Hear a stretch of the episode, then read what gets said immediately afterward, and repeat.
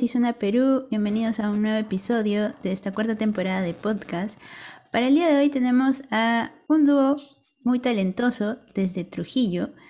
Aquí estamos con Ramón y Elías. Ellos conforman a Playas E, eh, anteriormente Playas Eternas, y aquí nos van a estar comentando sobre su último lanzamiento Islandia, pero también cómo ha sido su camino por, por la música. Así que bienvenidos chicos. ¿Qué tal? ¿Cómo estás? Gracias por tenernos aquí. Nosotros es, un gusto tenerlos porque habíamos ya, bueno, habíamos rotado por ahí también una historia de, de Islandia también cuando se lanzó y nos gustó mucho, nos gustó mucho este tema que entiendo que es con lo cual ustedes regresan mm, este nuevo año como con música post pandemia. Eh, ¿Cómo ha sido esto? Porque entiendo que también han estado colaborando con músicos, bueno, aprovechando esto de la virtualidad también con músicos de otros países, ¿no? Y han juntado ciertos sonidos, a- le están dando un nuevo toque a esta música que van a presentar con, con, estos nuevos temas, ¿no? ¿Cómo, ha sido esto, este, este lanzamiento antes de que vayamos en retrospectiva a sus inicios? O sea, que- hemos hecho, como tú dices, música post pandemia. Bueno, no sé si post pandemia, sino durante pandemia, todavía, todavía no, no acaba el tema. Eh, y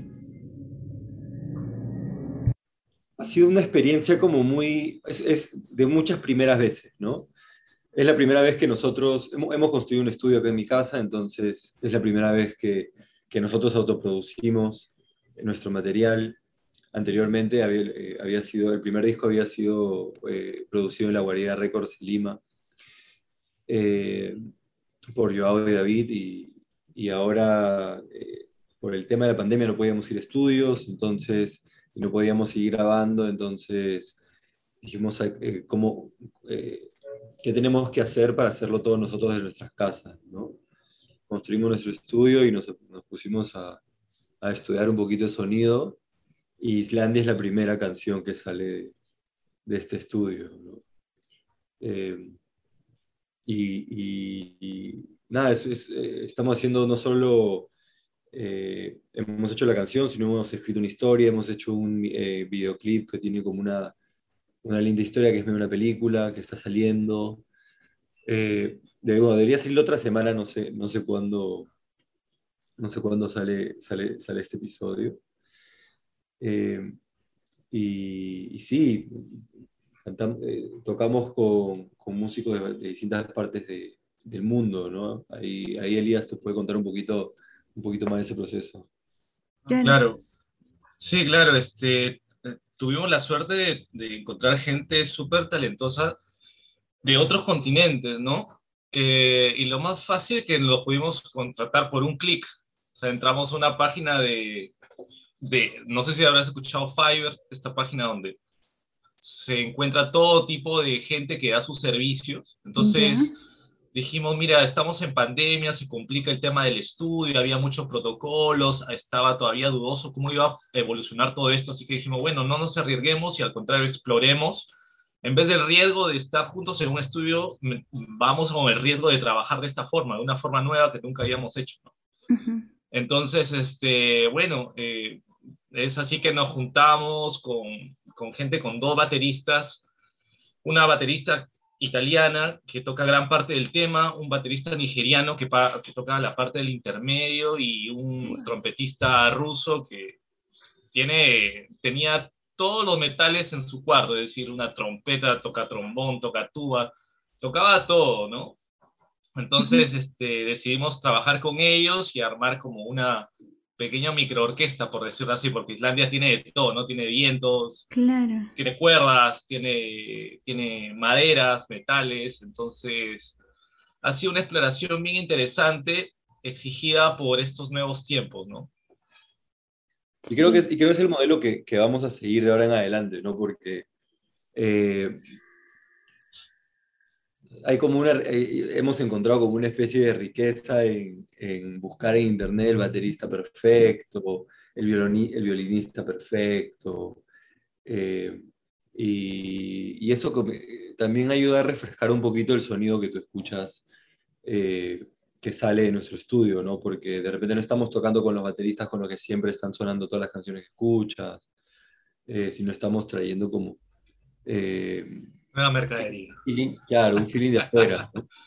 Sí. Creo que eso es No, y, y qué bonito eso, ¿no? Como ustedes dicen, al, al ver- al ser también de otras culturas, cómo perciben esta, esta colaboración y el sonido que ustedes tienen le puede dar otro toque también, pero a la vez esa fusión lo hace mucho más rico. Y qué chévere que hayan tenido esa oportunidad, ¿no? Y, y tal vez eh, quienes están escuchando este episodio, no sé si eh, sean músicos también, o como nuestro público de así suena, que son melómanos, eh, por ahí saber de esta oportunidad que es posible también conectar entre varios músicos de continentes. Así que no sé si podrías repetir, por favor, esa página donde, donde lograron conectar con más Ah, sí. personas.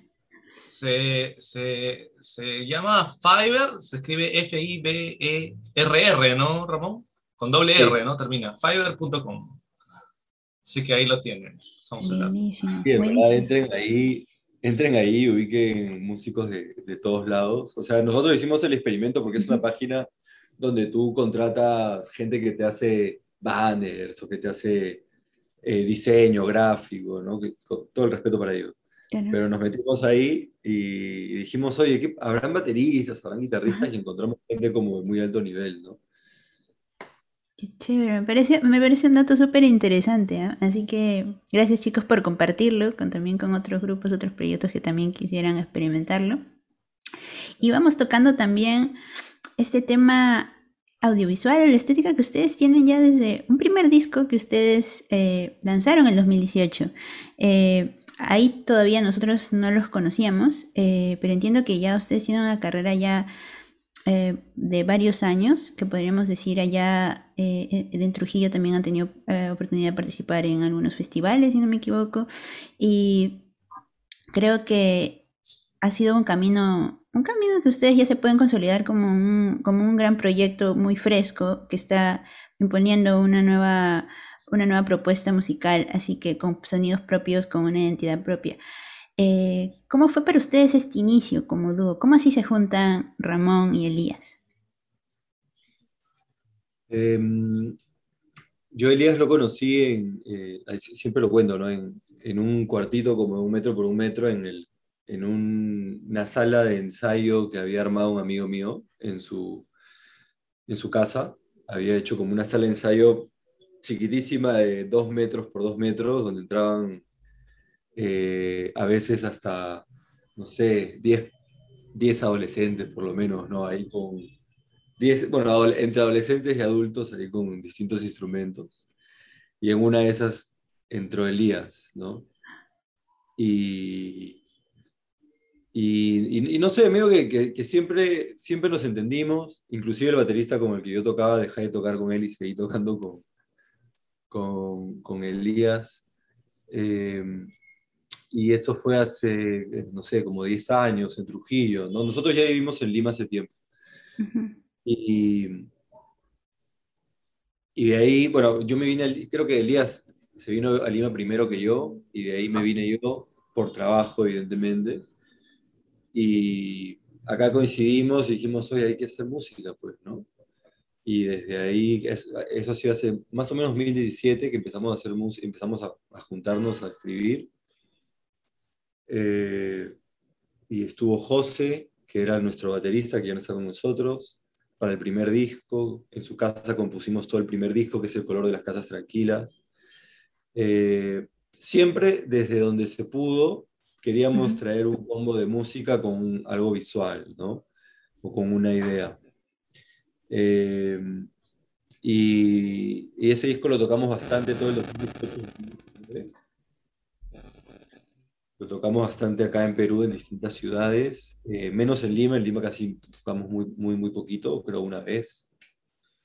Eh, y los planes que teníamos para seguir se, se truncaron con la pandemia, ¿no? Claro. que ahora estamos, los estamos retomando.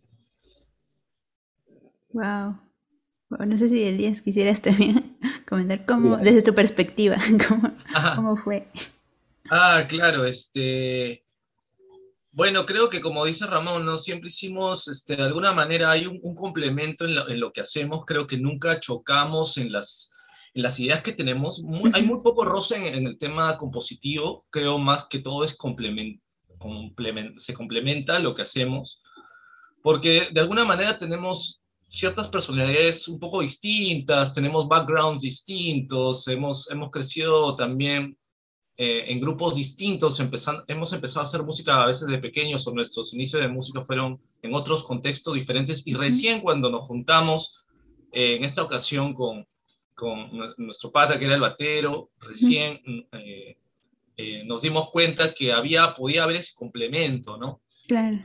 Entonces, este, creo que esa, esa forma de, de comunicación musical se ha mantenido desde entonces, ¿no?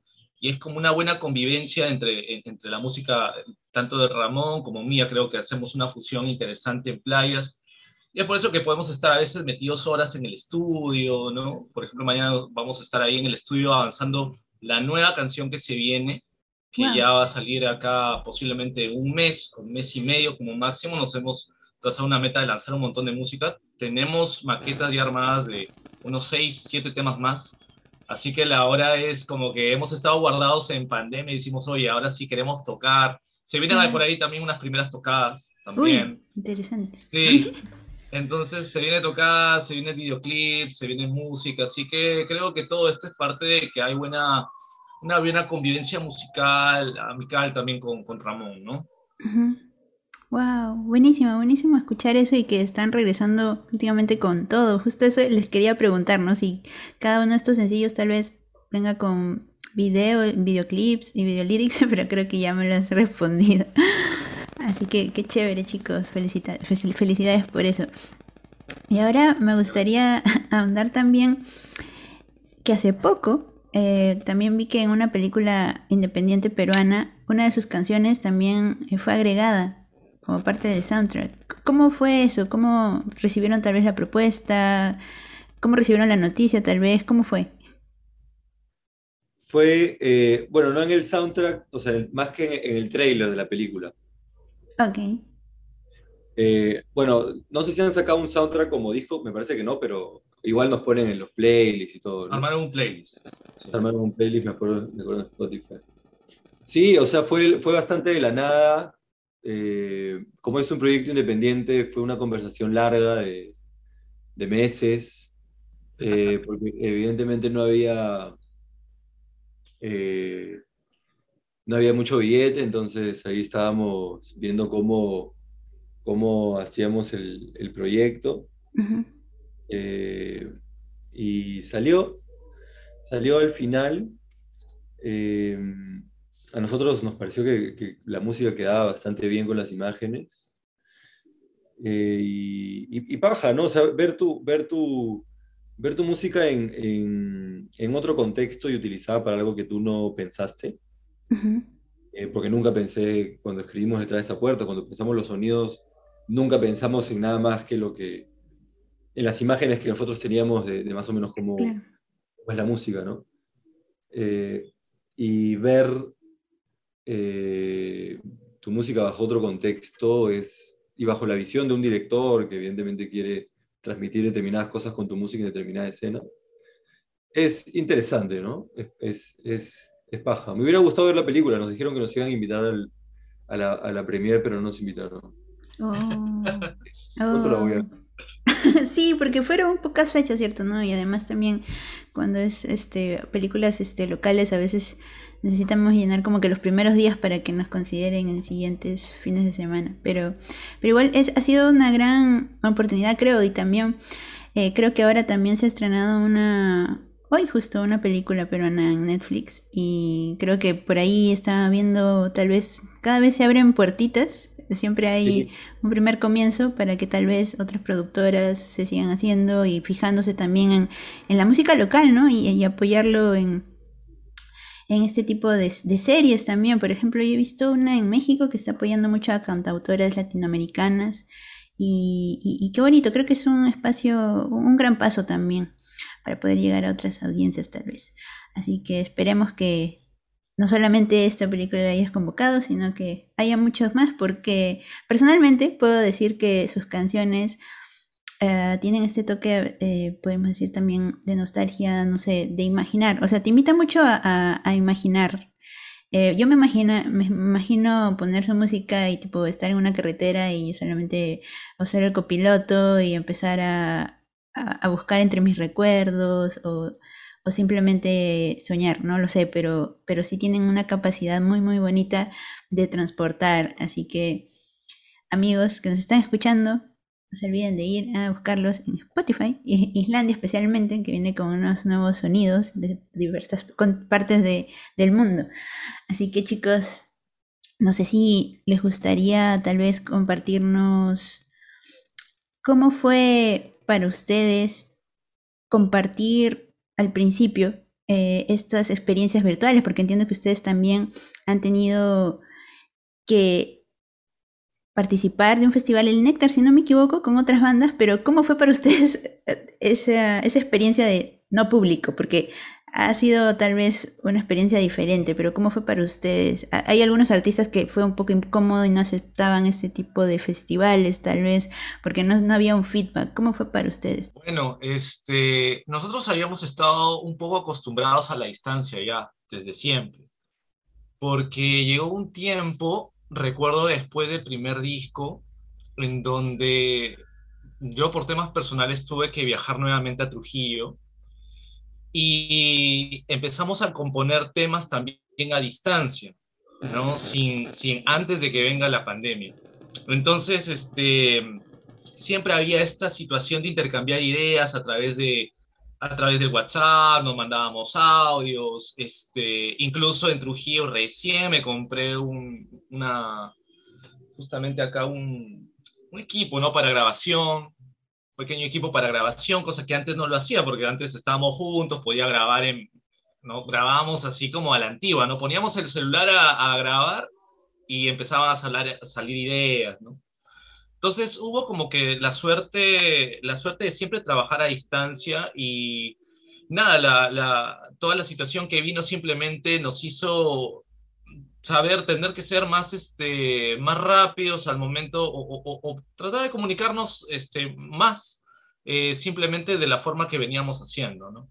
Entonces, la, de alguna manera la distancia siempre había habido ahí, pero ahora que ya todas las puertas están abiertas eh, y que ya no hay tantas restricciones, entonces avanzamos creo al, al, doble ritmo, ¿no? O sea, mientras nos juntamos en el estudio, también nos mandamos algunas ideas en semana entonces, este, creo que eso está haciendo también que salga música mucho más rápido, ¿no? Creo que ha sido bueno.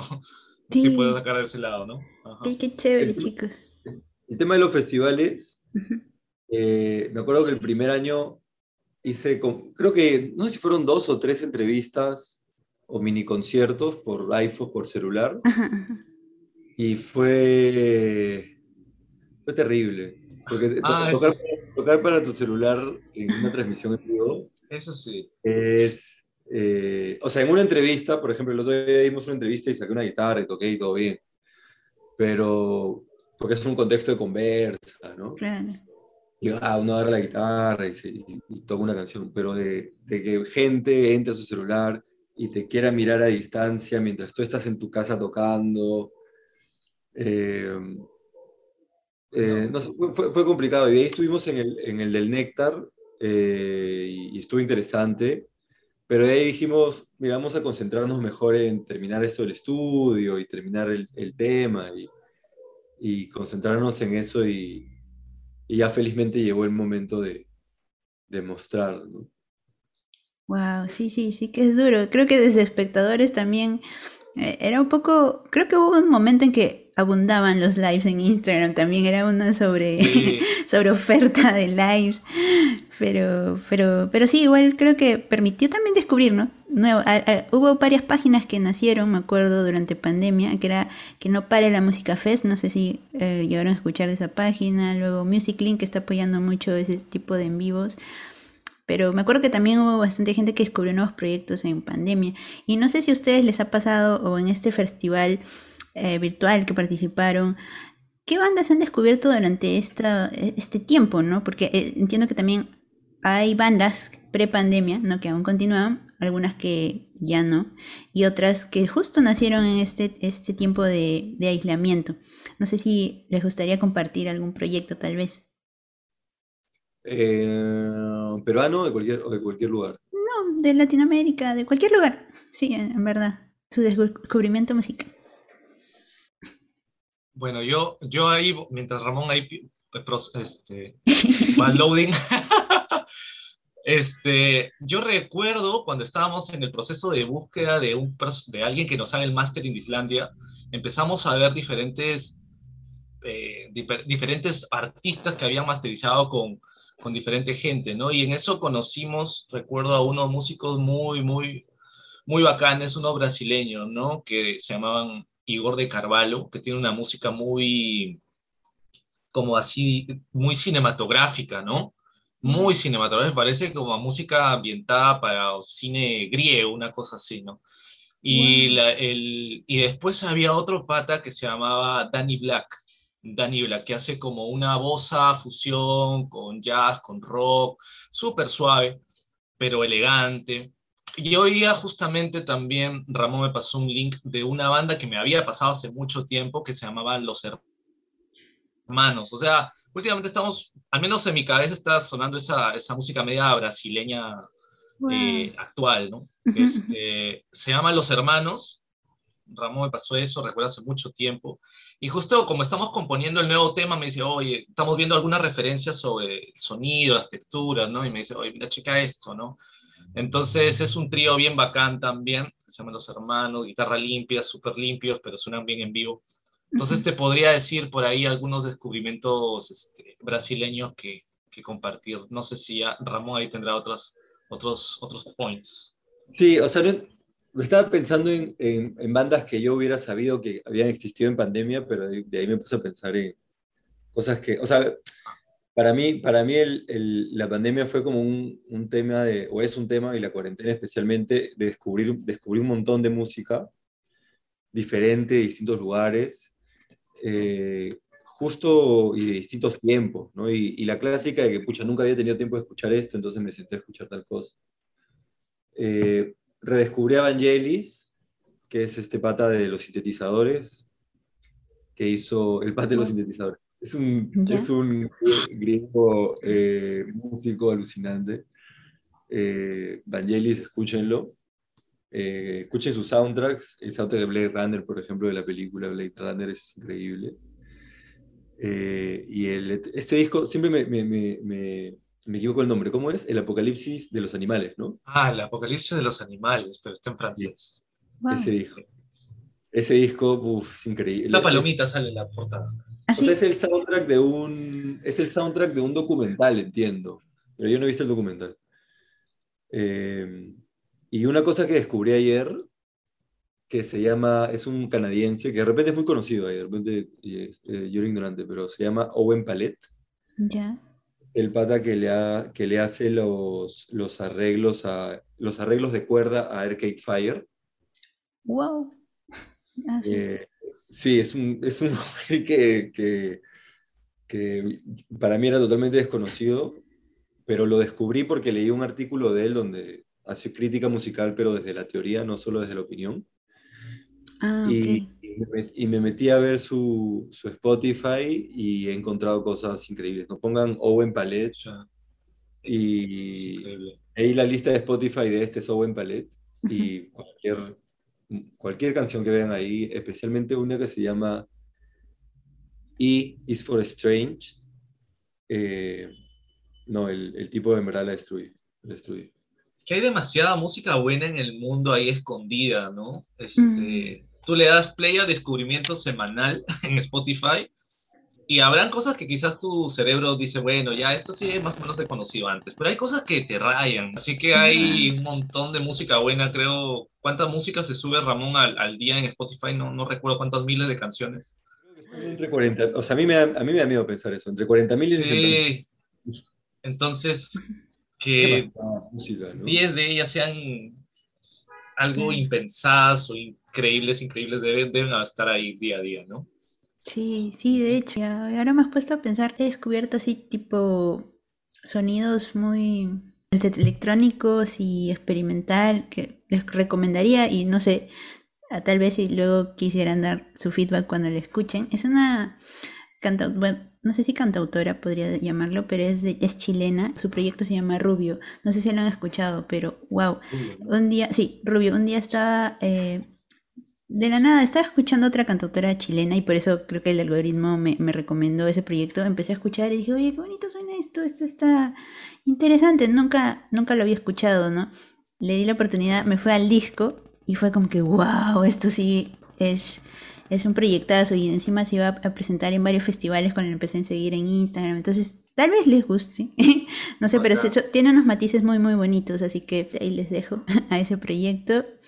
Y me gustaría también ya, tal vez para ir cerrando esta entrevista, ¿cuáles son, no sé si los, los objetivos a, largo plazo para ustedes como, como dúo? O sea, o, ya debido a pandemia tal vez eh, no existe esta tendencia ya a planificar porque tal vez el día, el día siguiente a- a- algo suceda, algo inesperado, pero ¿cuál es la visión como dúo para ustedes? ¿A dónde les gustaría llegar como Playa C? Lo que queremos hacer es eh, que nuestra música la escuche la mayor cantidad de gente que podamos, ¿no? Ese es, el, ese es lo primero que queremos hacer. Y, y la meta, o sea, no, eh, hay, distintas metas, ¿no? La, primera meta, que es la musical, que es para nosotros básicamente ejercicio siempre de libertad y de creatividad. Tenemos metas muy personales de, de composiciones que queremos hacer y de, y de ideas que, que por ahí queremos ver plasmadas en la música, ¿no? Pero como proyecto queremos ver a dónde nos lleva eh, que más gente escuche nuestra música, ¿no? Pero no solo nuestra música, sino estamos metiéndonos a hacer eh, por ahí otro tipo de, contenido, por decirlo de alguna manera. Estamos haciendo este videoclip que tiene una pequeña historia. eh, vamos a sacar música más seguido. Cada vez que saquemos música, algo va a haber para que no solo sea el track, aunque el track ya es evidentemente suficiente, pero ahí hay que, hay que sumarle. Eh, seguimos siempre pensando, oye, ¿cómo puede ser la próxima portada? ¿Cómo puede ser el próximo videoclip? Estamos pensando, eh, ahorita, ahorita estamos, eh, tenemos una fecha el 26, vamos a tocar en el Parque Buena Cápac, ¿no? Sí, Parque Sí, Buena bueno. Cápac, la tarde-noche. Así que va a ser la primera presentación de Playa C en esta nueva, en esta nueva este, eh, era, ¿no? Y vamos a tocar Islandia por primera vez, así que en vivo, así que va a ser, creo, genial, ¿no? Volvemos a encontrar con la gente, creo que hemos estado bastante tiempo a través de las pantallas, a través de la imagen, como dice Ramón, ¿no? siempre hemos estado pensando en la música, en la música, en la música, como siempre, el estandarte, ¿no? Pero creo que esa conexión, hay que volver a retomarle esa conexión con la gente, de darnos esos abrazos, de tomarnos esas fotos juntos, esos recuerdos. Creo que eso es lo que de alguna manera nos, nos, nos, nos da también esos ánimos, esas, esos, ese, ese empuje también para, para seguir dándole, dando música, ¿no? Creo que eso es importante, ¿no? Sí, definitivamente. Y, y ya que mencionas, eh, bueno, este tipo de presentaciones, me gustaría ahondar tal vez como una última pregunta. ¿Ustedes como, como fans tienen algún concierto que les haya marcado mucho? Y desde la perspectiva de artista, ¿cuál sería su concierto soñado? No sé si un venue soñado, pero ¿qué haría de un concierto, el concierto de su vida para ustedes, como artistas? Eh, no sé, yo me imagino tocando en el Nacional, ¿no? Eso sería como una, una, una victoria, evidentemente, o una gran victoria, un, un hito, ¿no? Eh, abriéndole a alguna banda o no- nosotros tocando ahí, eso creo que sería el, el soñado. Eh,